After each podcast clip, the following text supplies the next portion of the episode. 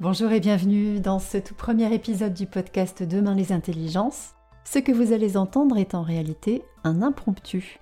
La situation très particulière nous a tous les trois conduits à réaliser un épisode zéro spécifique à l'actualité. Ce que vous allez entendre en suivant est donc la mise en ligne de nos échanges sur le thème Nos intelligences face à la crise du Covid-19. Alors qui sommes-nous? Eh bien nous sommes la réunion de trois expertises. Isabelle Simonetto, docteur en neurosciences, dirigeante d'ADEO, qui accompagne les entreprises avec les neurosciences. Vincent Le Cerf, docteur en intelligence artificielle et dirigeant de Metagenia. Et bonjour à nouveau, je suis Victoria Pellereimers, spécialiste de l'intuition, fondatrice d'Intuition Open Source. Il y a quelques mois, en nous rencontrant par l'APM où nous intervenons tous les trois, nous avons été frappés par les liens fabuleux que nous pouvons tisser entre ces différentes formes de l'intelligence que nous explorons chacun. L'idée de produire un podcast de nos échanges est née et nous l'avons appelé Demain nos intelligences. Nous commençons déjà à travailler sur les épisodes et ce podcast sera destiné aux amoureux de la connaissance, aux curieux de nature et de la nature humaine tout particulièrement surtout à travers cette profonde mutation que nous traversons. Et puis est arrivée la crise du Covid-19 qui nous a tous les trois interrogés, nous aussi. Là encore, nous avons constaté comme les intelligences dont disposent les humains se trouvent tout particulièrement mobilisées. Nous avons eu envie de vous offrir un épisode zéro depuis nos trois lieux de confinement pour vous faire découvrir comment nous observons les intelligences à l'œuvre dans cette situation sans précédent. Ce podcast commence par trois petites capsules où nous intervenons chacun trois minutes, histoire de vous donner une perspective de chacune de nos expertises. Nous commençons avec l'intelligence artificielle, ensuite ce seront les neurosciences et nous terminerons avec l'intuition. Et suite à cette dizaine de minutes, nous vous proposons d'écouter nos échanges, nos réactions sur ce thème. Nous avons joué le jeu du croisement de nos connaissances et puis tout simplement nous avons laissé parler notre curiosité. L'objectif est de vous offrir un panorama riche et vivant sur la question de toutes nos intelligences. Et l'objectif spécifique de cet épisode 0, c'est aussi de vous procurer des clés, des repères, des idées dans cette période historique. Alors à toi Vincent, de nous évoquer ton point de vue. Que se passe-t-il en ce moment du côté de l'IA Alors l'intelligence artificielle et le Covid, c'est d'abord une non-prévision. C'est-à-dire qu'aucune intelligence artificielle, aucun modèle de prévision pour 2020, économique, écologique, social, n'avait anticipé cette crise du Covid-19. En effet, une des limites des modèles de prédiction, c'est de calculer le futur à partir du passé, et avec l'idée que le futur est une répétition du passé. Mais la situation actuelle, personne ne l'a jamais vécue. Nous n'avions aucun exemple, aucune donnée pour entraîner une IA à anticiper ce type de crise. La situation est donc exceptionnelle et elle génère beaucoup, beaucoup de données de santé, sur la maladie, sur les évolutions, etc. La santé, c'est l'un des domaines où on investit le plus d'intelligence artificielle depuis 5 ans.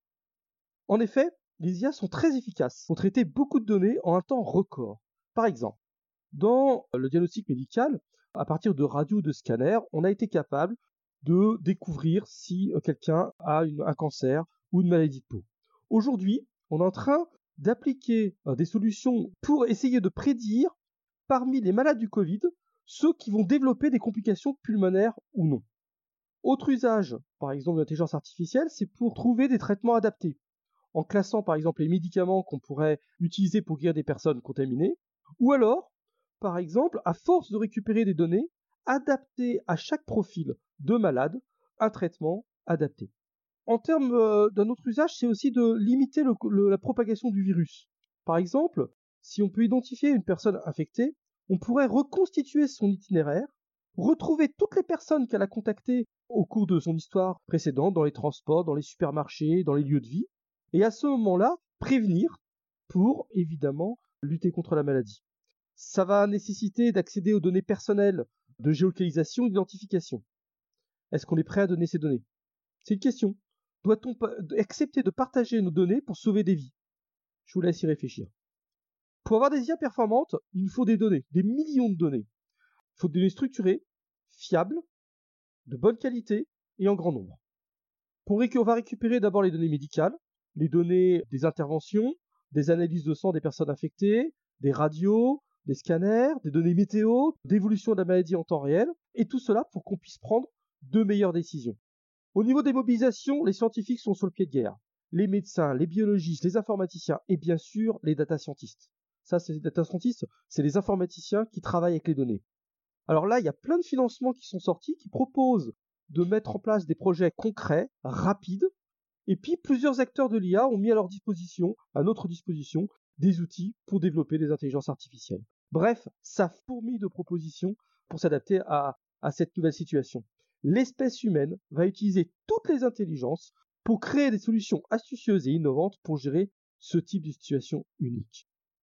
Bon, maintenant je vais laisser la parole à Isabelle qui va nous parler du fonctionnement de notre cerveau face à cette crise. Merci beaucoup Vincent. Donc euh, effectivement, je vais partir du côté des neurosciences, donc de notre beau cerveau, pour parler de cette crise de Covid. Alors j'avais envie d'aborder euh, cela du point de vue du stress en fait, hein, puisqu'on vit dans une situation qui peut être considérée comme une situation stressante. Alors évidemment, il faut remonter à Laborie. Hein, quand on parle du stress en neurosciences, on remonte à Laborie.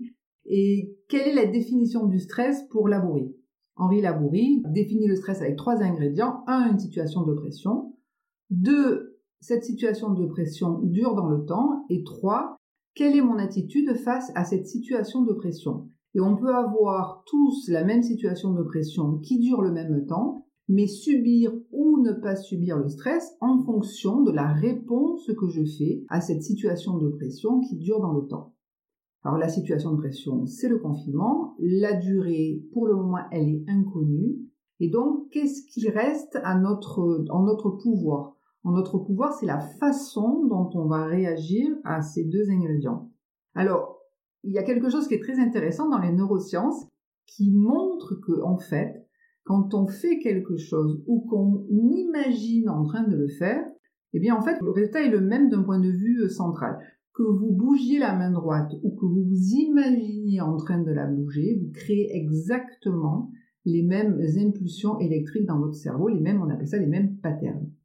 Alors, si on veut, face à une situation de pression qui dure, avoir un comportement soit euh, de fuite, soit de combat, et qu'en même temps on est confiné, donc on est plutôt dans l'inhibition, concrètement, on peut toutefois, en imaginant faire des choses, pouvoir avoir un comportement ou de fuite ou d'action. Et j'ai entendu l'autre fois sur une mission de radio une maman qui avait trois, trois enfants à, la maison et qui a trouvé un truc absolument euh, génial. En fait, tous les matins, elle met dans un chapeau des petits papiers avec des noms de pays dedans et chaque matin, un de ses enfants tire un petit papier et donc chaque jour, ils vont voyager au Brésil, en Russie et en fait, chaque jour, par la pensée, ils ont un comportement à la fois de fuite, mais aussi à la fois d'action. Ils construisent une réalité qui leur permet de diminuer la situation de stress. Alors, même dans le confinement, et même dans un état qui pourrait paraître d'inhibition, on a le pouvoir, grâce au cerveau, de s'échapper de cette situation. Je vais passer la parole maintenant à Victoria qui va aborder cet aspect d'un point de vue de l'intuition. À toi, Victoria. Et merci Isabelle. Ben oui, ça fait ça fait rêver ça de pouvoir partir euh, comme ça au Brésil par le la magie de l'intériorité, de l'imagination. Eh bien, c'est exactement l'endroit où nous avons rendez-vous parce que le vrai challenge, ce serait de transformer euh, cette période de confinement en, une période d'intériorité, qui est quand même beaucoup plus intéressant que euh, de faire le tour 15 fois de notre appartement. On a bien plus vaste et bien plus profond que cela à notre portée en allant écouter ce monde intérieur. Alors, c'est vrai qu'en cette période euh, de, crise euh, et, de menaces, de menaces somme toute assez réelles, il y a, euh, il y a notamment l'émergence d'une véritable intuition, ça pourrait être justement une intuition d'alerte. Quand le danger est réel, le corps peut le percevoir et envoie des signaux que nous pouvons vraiment percevoir de façon nette. C'est les retours que j'ai de nombreuses personnes en ce moment. Et puis, il peut y avoir tout simplement, et le plus souvent, Dieu merci, une intuition de confiance, plutôt comme un rayonnement, comme une respiration qui est libre, et, on sent qu'on peut euh, aller, euh, aller euh, là, où on, là où on a envie, en fait, on peut le sentir. Et puis, évidemment, dans cette notion de, de ressenti et de perception, il faut faire très attention parce que la difficulté dans cette crise, c'est de pouvoir faire l'erreur, enfin en tout cas la confusion entre une intuition véritable et une peur, une peur fabriquée. Par exemple, on peut lire une fake news et tout à fait paniquer. C'est une émotion, c'est quelque chose que l'on ressent, mais qui vient d'une fabrication mentale. Alors je ne peux pas faire euh, l'économie de, nous parler en ce moment de, l'intuition visionnaire, parce que euh, une catastrophe de cette ampleur, certaines personnes l'ont vu. L'intuition visionnaire, c'est cette capacité à percevoir à l'avance que quelque chose nous arrive, que ce soit une belle chose ou bien effectivement une menace. Et ce sont des lanceurs d'alerte qui sont capables de percevoir cela. C'est pas des pessimistes, c'est vraiment des personnes comme vous et moi, mais simplement capables de sentir, de percevoir, parfois par une, une sensation physique, mais souvent aussi par des rêves, par des flashs, des insights. Et moi, j'ai fait cette expérience le 7 euh, février dernier, d'avoir face à moi une jeune femme, une partenaire, qui m'avait euh, confié qu'elle venait de passer une nuit blanche, en imaginant, enfin justement, en voyant que bientôt il y aurait euh, quelque chose de grave, le monde serait sans dessus dessous. On ne pouvait pas l'imaginer ça. On ne pouvait pas, et même moi à l'époque, je, je n'arrivais pas à prendre toute la mesure de ce qu'elle était en train de me dire. J'ai cherché à minimiser, à la rassurer, et elle m'a dit Mais tu sais, si ça se trouve, t'es pas en train de m'écouter, peut-être je suis en train d'avoir une intuition. Et quand elle m'a dit ça, j'ai senti un écho dans mon cœur, dans mon corps, et, ça m'a accompagnée, je pense à elle tous les jours. Je lui ai même écrit un mail pour lui présenter des excuses, pour lui dire vraiment Tu es une lanceur d'alerte, ton intuition est une intuition visionnaire. Moi, j'ai quelque chose à dire à propos de cela parce que nous devons prendre soin de nos intuitifs visionnaires. Nous avançons dans une époque de plus en plus incertaine, volatile, complexe, ambiguë selon du cas. Nous avons besoin des intuitifs visionnaires. Tout cela me fait penser aux propos d'Arthur Schopenhauer, qui nous disait La vérité franchit trois étapes. D'abord, elle est ridiculisée, puis elle subit une forte confrontation, pour être ensuite considérée comme ayant toujours été une évidence. Nous avons tous les trois donné euh, notre point de vue depuis nos expertises. Et moi, ce que je vous propose, hein, les amis, ce serait simplement de nous livrer à notre curiosité.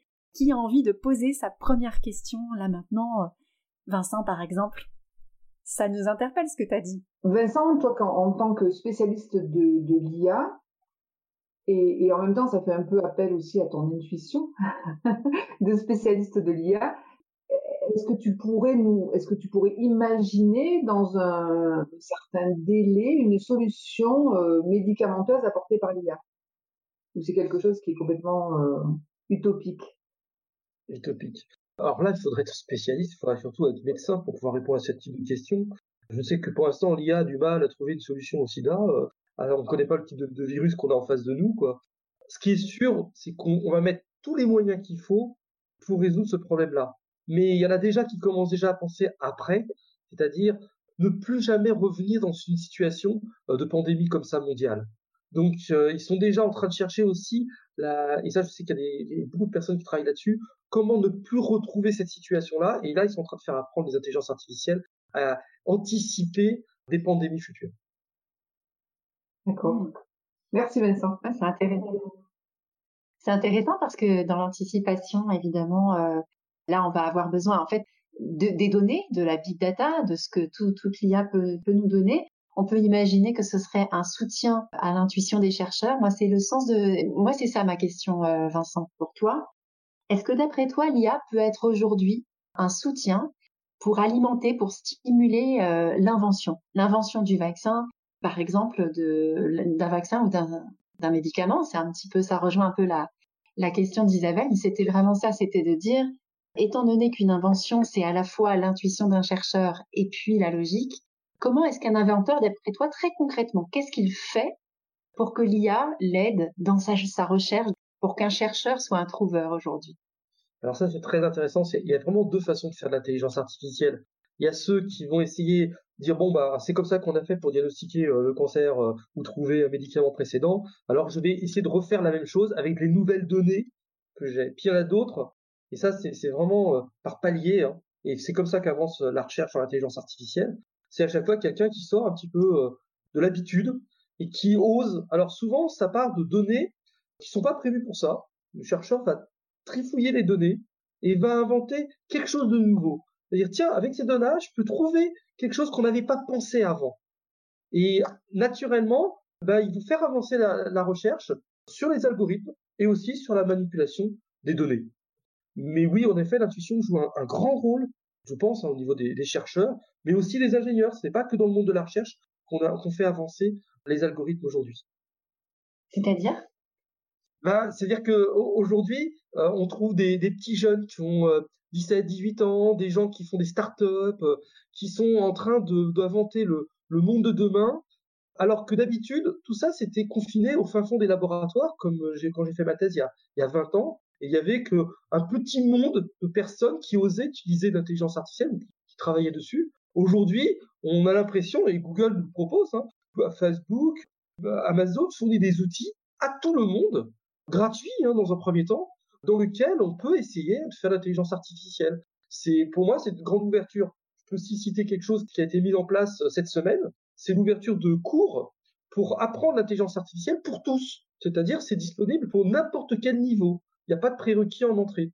Donc ça c'est bien, c'est-à-dire que là on va pouvoir enfin démocratiser euh, une technique qui est pas si pas si compliquée, très astucieuse, qui nécessite un peu de maths mais pas tant que ça, et qui pourrait être ouvert euh, à tous dans les prochaines années. Merci Vincent. Isabelle, aujourd'hui, il y a plein de gens qui sont en confinement, ils sont tout seuls ou à plusieurs. Alors je vais m'intéresser à ceux qui sont à plusieurs.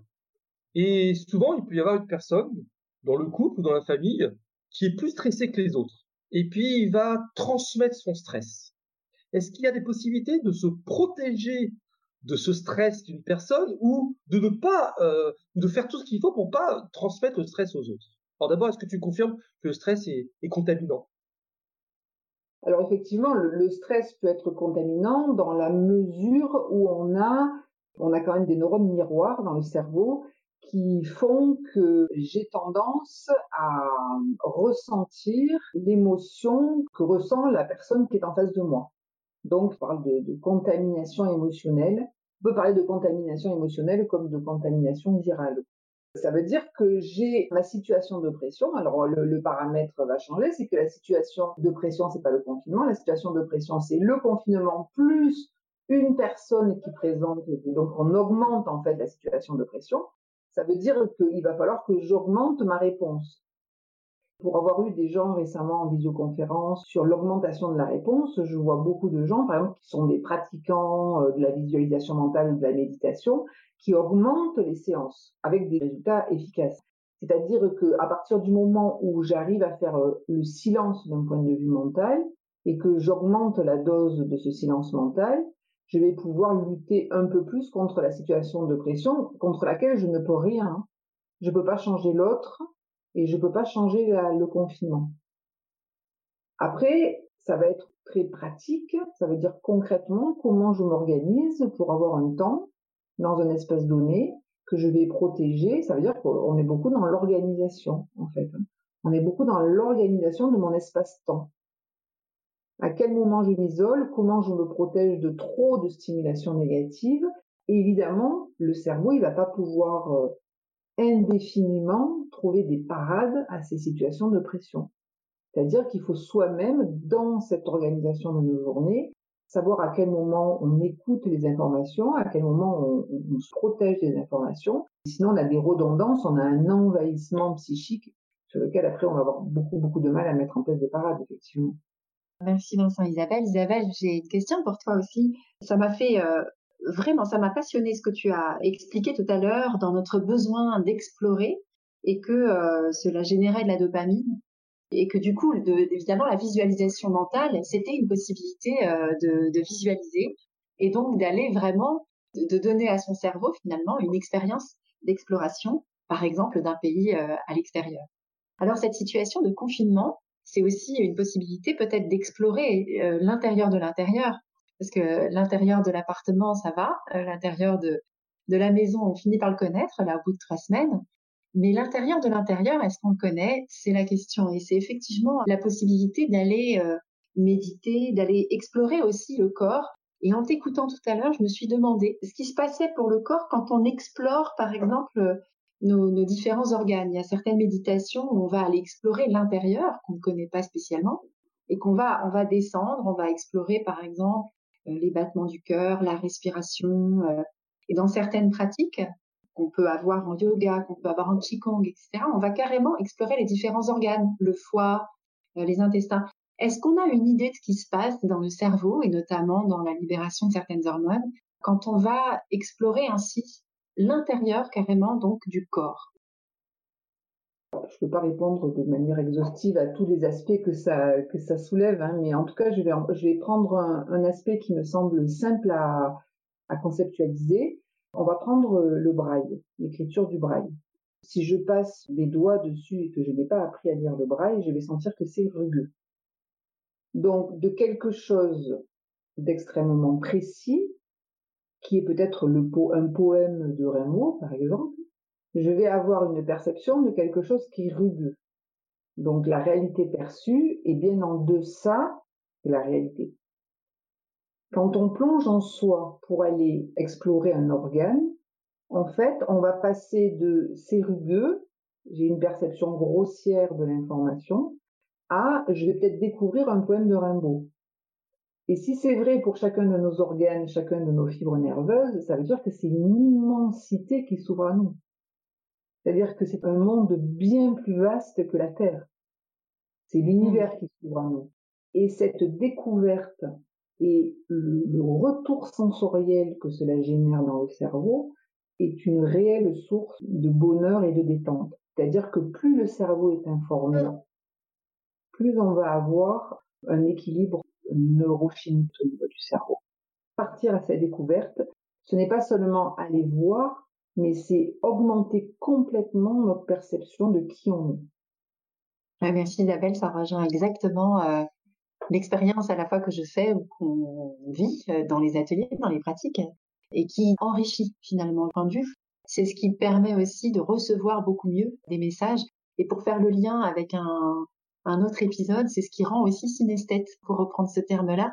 Parce qu'en Qigong, quand on va visualiser le foie, par exemple, on va l'associer à la couleur verte et à un son en particulier.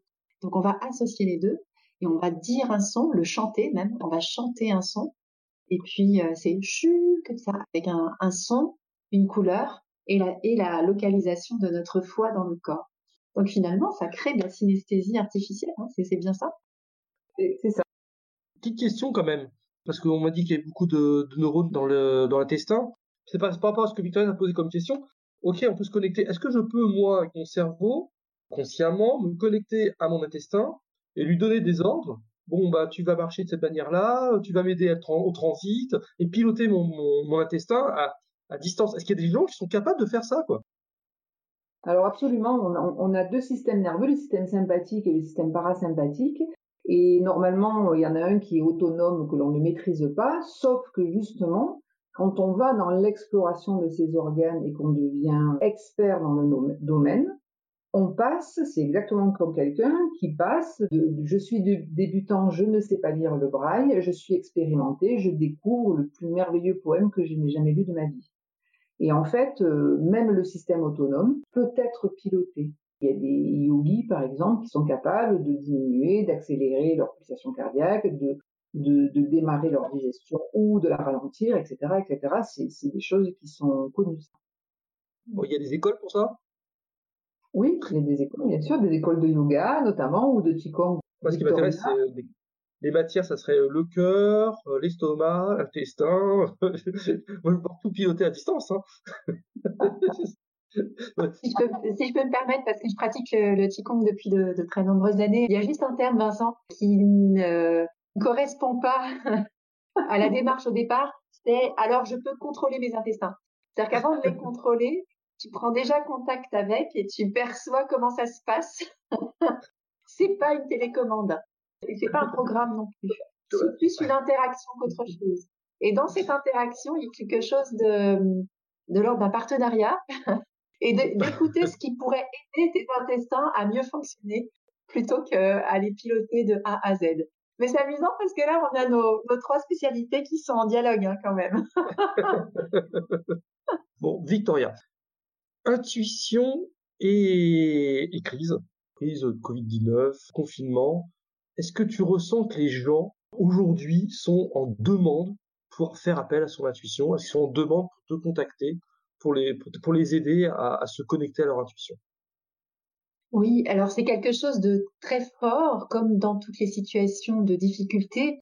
C'est pas qu'ils sont en demande, c'est qu'ils vivent leurs intuitions et que de ce fait, ça les rend sensibles à ça. Ils sont réveillés la nuit, ils font des rêves, ils ont des impressions, mais ils ont également des perturbations émotionnelles et qui flouent, euh, qui peuvent donner du flou dans euh, dans les messages intérieurs. Et comme on manque d'habitude, euh, oui, les personnes sont en recherche de repères pour pouvoir faire la différence entre les deux.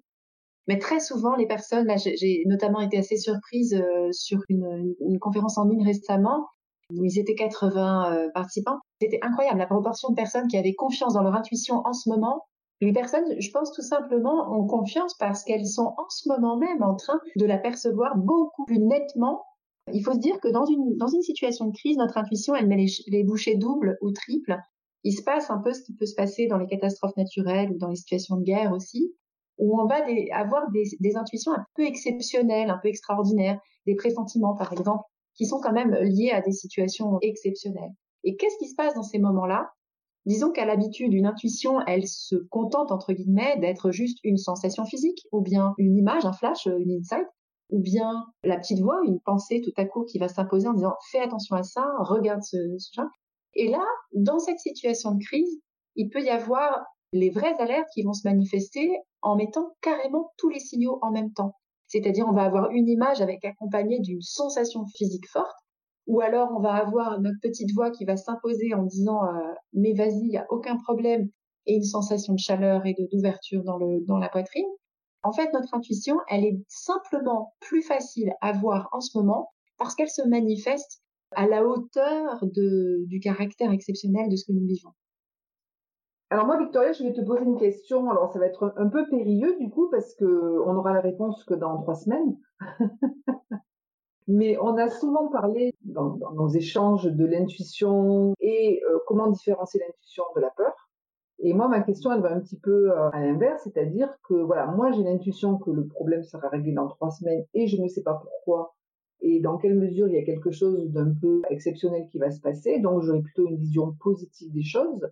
Et je me dis, est-ce que le déni en fait de la gravité de la situation ne peut pas provoquer de fausses intuitions positives, en fait.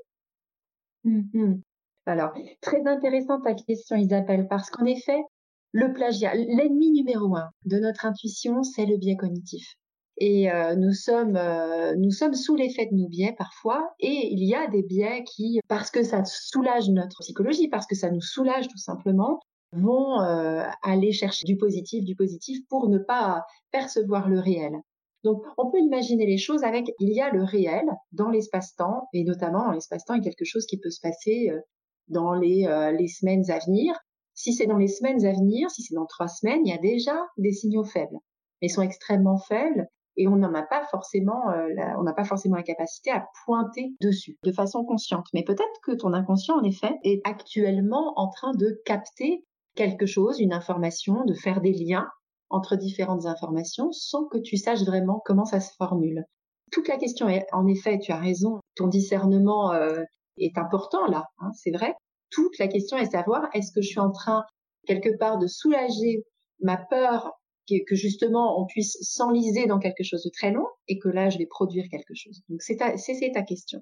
Moi, ce que je te propose pour le moment, puisque nous sommes euh, là aujourd'hui en avril, donc on est tout début avril 2020, donc on ne sait pas, effectivement, on n'est pas dans trois semaines.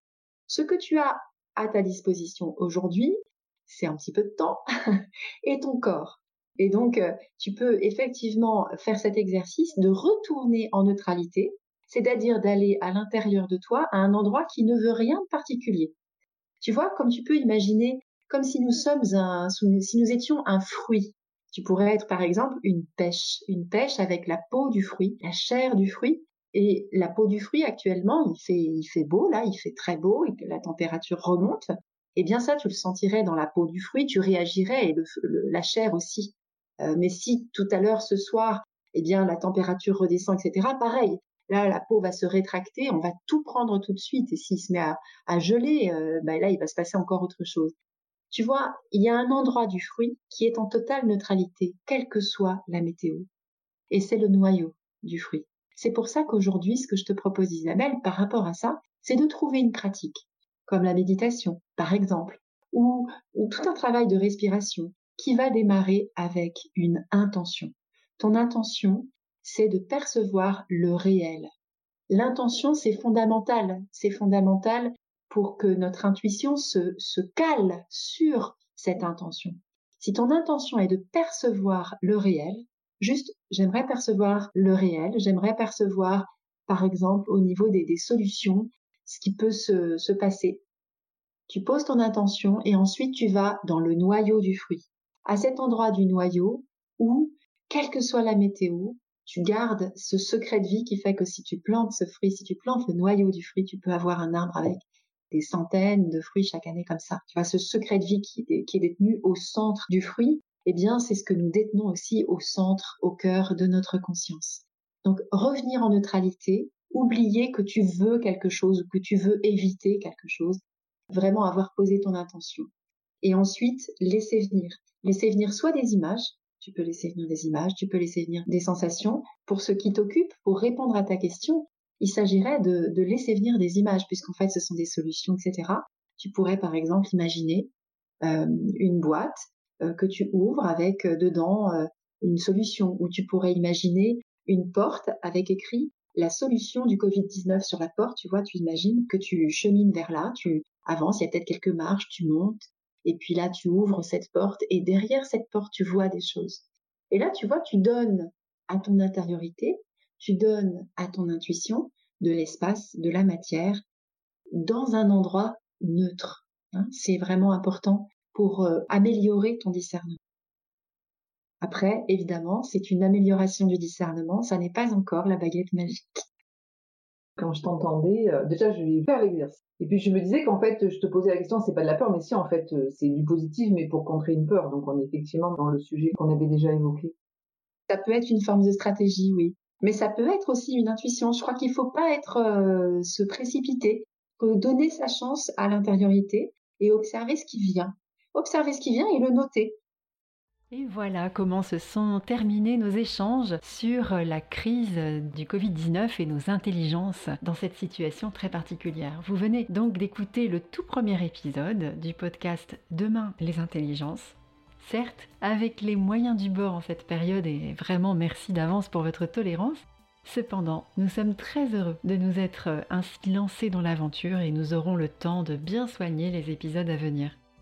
Si cela vous a plu, écrivez-nous un commentaire si des questions vous sont venues en nous écoutant à propos d'intelligence artificielle, ou bien dans la gestion du stress par les neurosciences, ou encore si vous voulez témoigner d'une intuition récente. Vos questions et réactions sont les bienvenues et puis si vous avez envie d'écouter les épisodes suivants sur des thèmes aussi variés que nos intelligences et la créativité, la mémoire, l'erreur ou encore l'apprentissage, alors faites-le nous savoir aussi et pensez à partager ce podcast aux curieux de la nature humaine que vous connaissez. À bientôt!